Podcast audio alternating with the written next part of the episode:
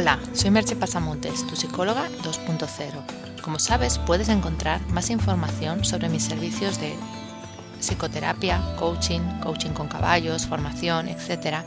en www.merchepasamontes.com. Allí también encontrarás los links mencionados en los podcasts y algunas informaciones extras. El podcast de hoy se titula Encuentra trabajo en cuatro fases o créalo. Estamos viviendo uno de los momentos más difíciles de los últimos 30 años para encontrar un empleo. Por eso, por muchos posts, artículos o consejos que tengas al respecto, creo que no está de más repasar y darle dos vueltas a alguna de las cosas que ya sabemos y tal vez descubrir alguna que no se nos había ocurrido. Es posible que esta guía no te lleve a encontrar trabajo, pero lo que seguro que no te llevará a encontrarlo es quedarte lamentándote o de brazos cruzados. Así que, ¿por qué no intentarlo? Es obvio también que esta pequeña guía no puede recoger las miles de situaciones particulares de cada uno, así que aplica lo que te sea de utilidad y prescinde del resto.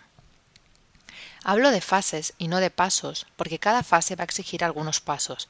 Tal vez algunos ya los has hecho y solo tengas que revisarlos, y otros seguramente los tendrás que hacer desde el principio. No descartes nada, porque cada cosa tiene su importancia y nunca se sabe cuál es el punto que puede ser el clave. Vamos a ver esas fases. La primera fase es el autoconocimiento. Cuando el trabajo era abundante, tal vez podías encontrar un empleo sin saber quién eras ni cómo eras.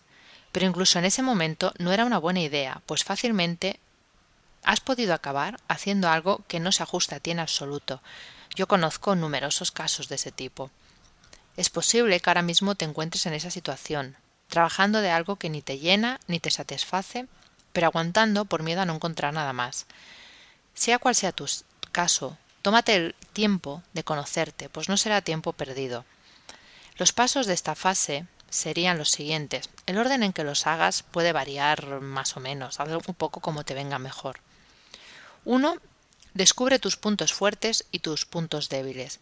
Un análisis DAFO, el típico análisis de fortalezas y debilidades, puede servirte, pero te recomiendo que aparte de tu propia impresión recojas también la de la gente que te conoce bien, ya que así tendrás un cuadro más completo.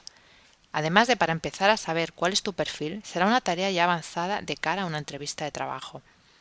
Otro paso dentro de esta fase del autoconocimiento es qué te gusta hacer. Esta es de esas preguntas que parecen fáciles, pero que te pueden llevar años para contestarlas realmente. Porque no se trata solo de algo que más o menos te guste, se trata de descubrir tu elemento. Ya te dije al empezar el año que lo único que iba a proponerte era que descubrieras tu pasión. Y no me cansaré de insistir en ello, pues solo ahí se puede encontrar una satisfacción y una plenitud más profunda y duradera. El tercer punto dentro de, este, de esta primera fase es qué puedes ofrecer. Sería ideal que lo que puedes ofrecer esté en la línea de tu elemento, pero en cualquier caso tienes que hacer una lista de qué cosas puedes ofrecer. Si encuentras que en algo de lo que te gustaría ofrecer te falta formación, es el momento de ver cómo obtenerla. Este punto lo podríamos complicar más y ver si lo que puedes ofrecer está en la línea de lo que pide el mercado, etc. Pero creo que quizás es más importante que sepas lo que puedes ofrecer que la segunda parte. Y de momento déjalo así, no, no le demos más vueltas. La segunda fase es que te conozcan. Una vez tengas la primera fase cubierta, es hora de que el mundo te conozca, que sepa qué sabes hacer y qué les puedes aportar. Afortunadamente hoy contamos con las redes sociales para hacer más fácil la tarea de darnos a conocer, pero también hay que usar otros medios más tradicionales porque además piensa que en las redes sociales hay saturación de información y no siempre es fácil que te encuentren. No obstante, vamos a repasar los principales puntos. Uno de ellos sería el currículum vitae y el, perfil, y. Y o y el perfil, las dos cosas. Sí, ya sé que muchos dicen que el currículum vitae está obsoleto, pero no es cierto. En más de una ocasión te lo van a pedir, así que tenlo actualizado y optimizado. Y además un currículum vitae completo y ordenado te servirá de guion para rellenar los perfiles de las redes en las que te apuntes. No tiene mucho sentido estar en LinkedIn, por ejemplo, si no tienes un perfil completo y actualizado. Ten preparada una carta y un o un email o y o un email, las dos cosas, de presentación por si la necesitas enviar con unos pocos ajustes de manera rápida. Aunque se supone que eso también está obsoleto, te puedo asegurar que se pide en muchas ocasiones. Otro paso es darse de alta en las webs especializadas, en búsqueda de empleo y también en las de tipo LinkedIn, Shin, Qubit, que también buscan más la relación entre profesionales, que son lugares en que la gente entra a buscar perfiles interesantes, etc. Recuerda no solo darte de alta, sino mantenerlas actualizadas, interaccionar en algunos grupos de, temas que te resulten de tu interés, son además un buen modo de tener tu currículum vitae expuesto sin ningún coste por tu parte si usas la modalidad free, la modalidad, gratuita. Si entras en el blog verás un listado, un enlace a un listado de unas 15 o 20 redes que se consideran las mejores webs para la búsqueda de empleo. Yo no he tenido una experiencia directa con ellas, así que no te puedo decir cuál es la mejor, pero si vas leyendo y lees en otros blogs y en otras informaciones, seguro que te podrás hacer una idea de cuál se ajusta más a tu perfil.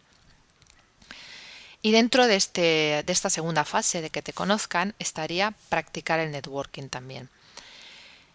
Esta práctica, esta palabra networking es una palabra inglesa que más o menos hemos ido aceptando en nuestro vocabulario, que sería practicar las relaciones sociales en relación con tu empleo, con tu trabajo, con lo que quieres hacer.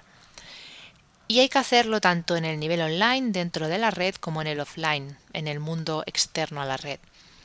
Las webs mencionadas anteriormente, como LinkedIn, Xing, etc., son un buen lugar para generar contactos laborales de interés, enterarte de eventos a los que acudir, intercambiar experiencias con otros profesionales.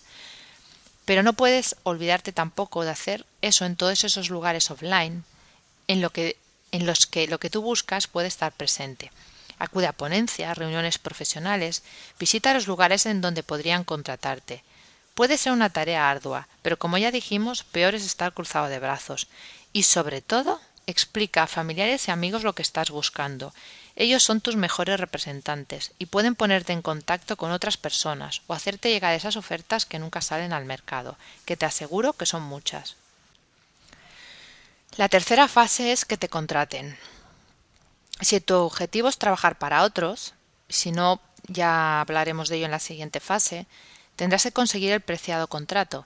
Para eso es de estar atento a todas las ofertas que puedan surgir y hacer llegar tu interés por ellas. El modo en que lo hagas dependerá de cómo te haya llegado la oferta. Y en caso de que te llamen, llegará la ansiada, temida entrevista de trabajo.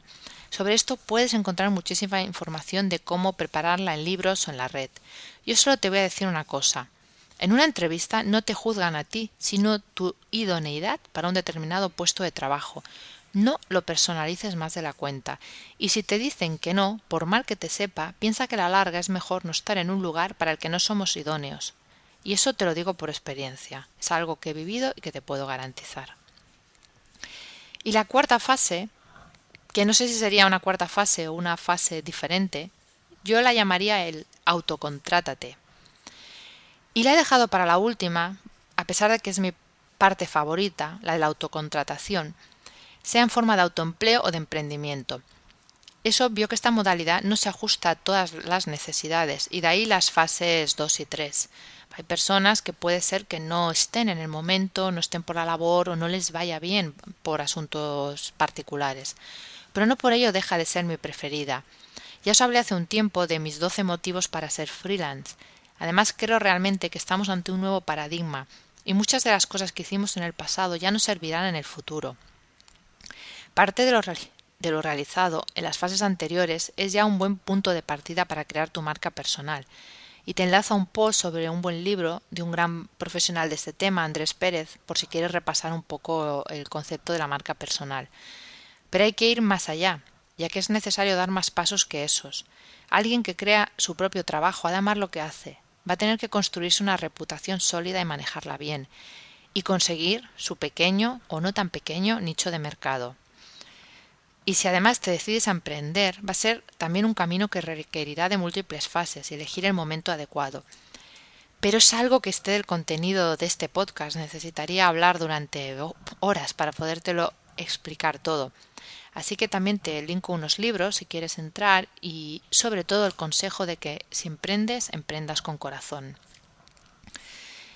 Espero que estas sugerencias os puedan ser de utilidad. Si encontráis que os atascáis en algún punto, podéis solicitar ayuda a un buen orientador laboral, un career coach que ya empieza a verlos, o al profesional más adecuado a vuestras necesidades. A veces un empujón externo es todo lo que necesitamos para coger carrerilla. Hoy no te voy a dejar con ninguna pregunta, pues solo me queda decirte suerte en tu búsqueda.